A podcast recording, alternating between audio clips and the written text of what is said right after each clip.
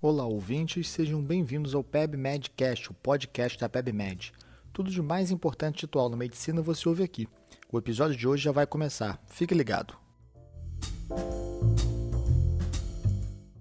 O primeiro artigo da semana fala assim: Divertículo de Zenker. Saiba como são o diagnóstico e tratamento do nosso colunista Cleison Brito. Cleison fez uma bela revisão sobre a doença, mostrando pra gente que é uma doença mais comum em homens na sétima década de vida. O divertículo se forma numa área chamada Triângulo de Killian, que fica na região posterior da faringe, um pouco acima do esfíncter esofágico superior. Como que é feito o diagnóstico? Normalmente uma pessoa que se apresenta com disfagia e tosse recorrente, é comum, quando é mais idoso, fazer pneumonia de repetição, e esse é um dos grandes riscos da doença, e quando você faz um exame de imagem, você faz o diagnóstico. Apesar da gente normalmente pedir endoscopia para disfagia, se você for abrir o livro, esse não é o método inicial de escolha. Quando a gente tem disfagia, se um divertículo for muito grande, o endoscopista pode cair na falsa luz e haver um acidente com perfuração. Então, o ideal é que na queixa de disfagia a gente faça primeiro um exame de imagem. Antigamente era esofagografia no raio-x, hoje em dia é mais comum o esofagograma na tomografia. E aí a gente consegue olhar como está o lumen do esôfago e, se houver alguma alteração, você já entra com endoscopia mais preparado. Os tratamentos que existem hoje são cirurgia ou o tratamento endoscópico, que tem ganhado muita popularidade, principalmente nos divertículos menores.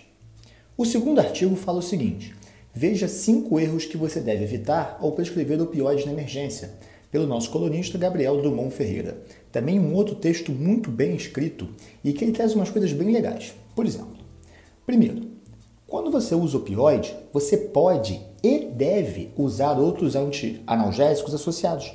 Então você pode fazer opioide com dipirona, opioide com ANI, com ANI, porque essas drogas podem reduzir a necessidade, a dose do opioide e melhoram a analgesia, tem um efeito sinérgico. Além disso, se você passa o opioide, você deve sempre fazer um laxativo e um antiemético. Né? O opioide ele paralisa o intestino, então vômitos e constipação é muito frequente. Passou o opioide regular, é igual a deixar um laxativo e um antiemético. Terceiro item. Mesmo que a pessoa tenha um opioide regular, pode ser que ela tenha dor em alguns momentos. Por exemplo, em doentes acamados é muito comum que isso seja no curativo ou no banho. Então nada impede que mesmo com opioide regular você faça uma dose extra.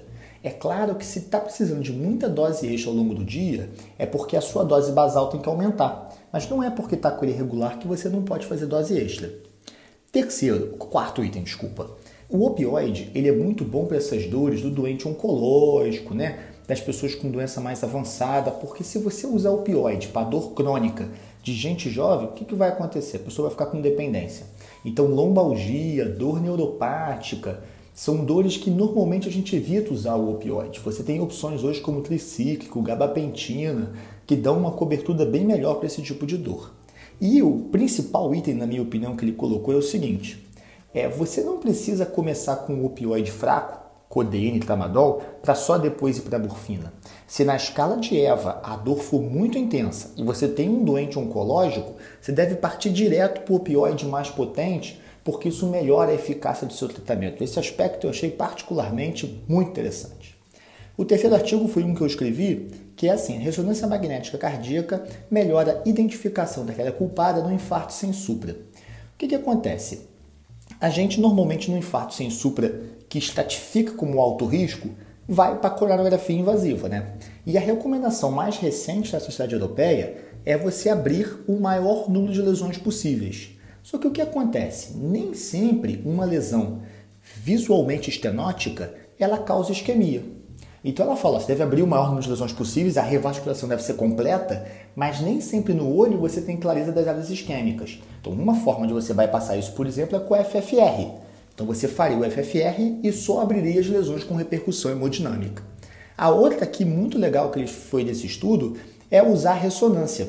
Então, por exemplo, na ressonância cardíaca eles viram o seguinte: 13% dos pacientes que estavam com diagnóstico de infarto sem supra não eram isquêmicos, e sim tinham outras doenças como miocardite súbito. Isso é muito legal, né?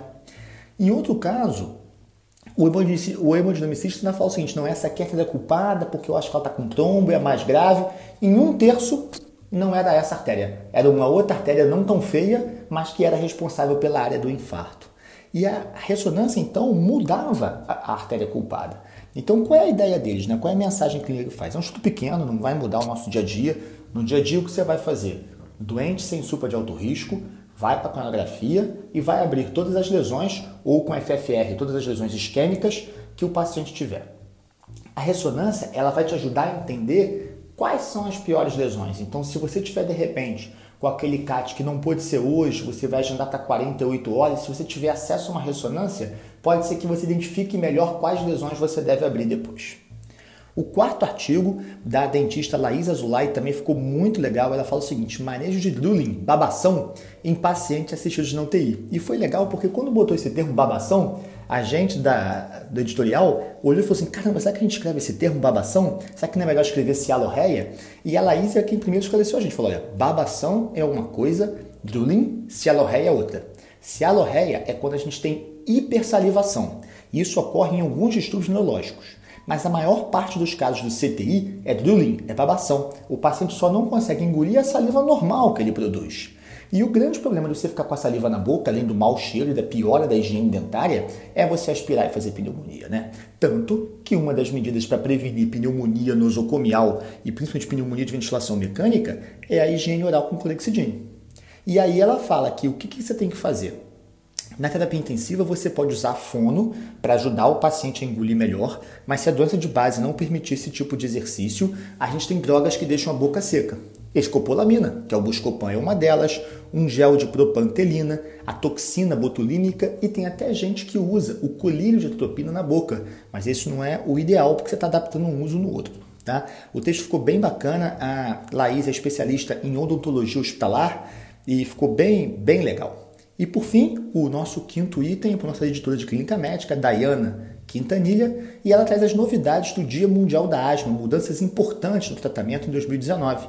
E ela comenta sobre o GINA, a iniciativa global para asma. Igual tem o, o Gold do DPOC, tem, o Gold da asma se chama GINA.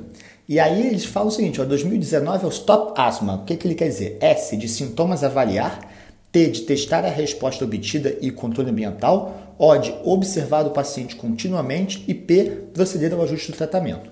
Qual é a grande novidade nesse ano? Eles falam o seguinte: olha, mesmo aquela asma leve intermitente, sabe aquela que é só SOS?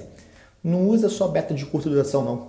O beta de curta duração, ele tem uns riscos quando é feito isolado, o doente se agarra nele não quer largar. O ideal é que você faça o beta com uma droga adjuvante e na asma normalmente um corticóide inalatório.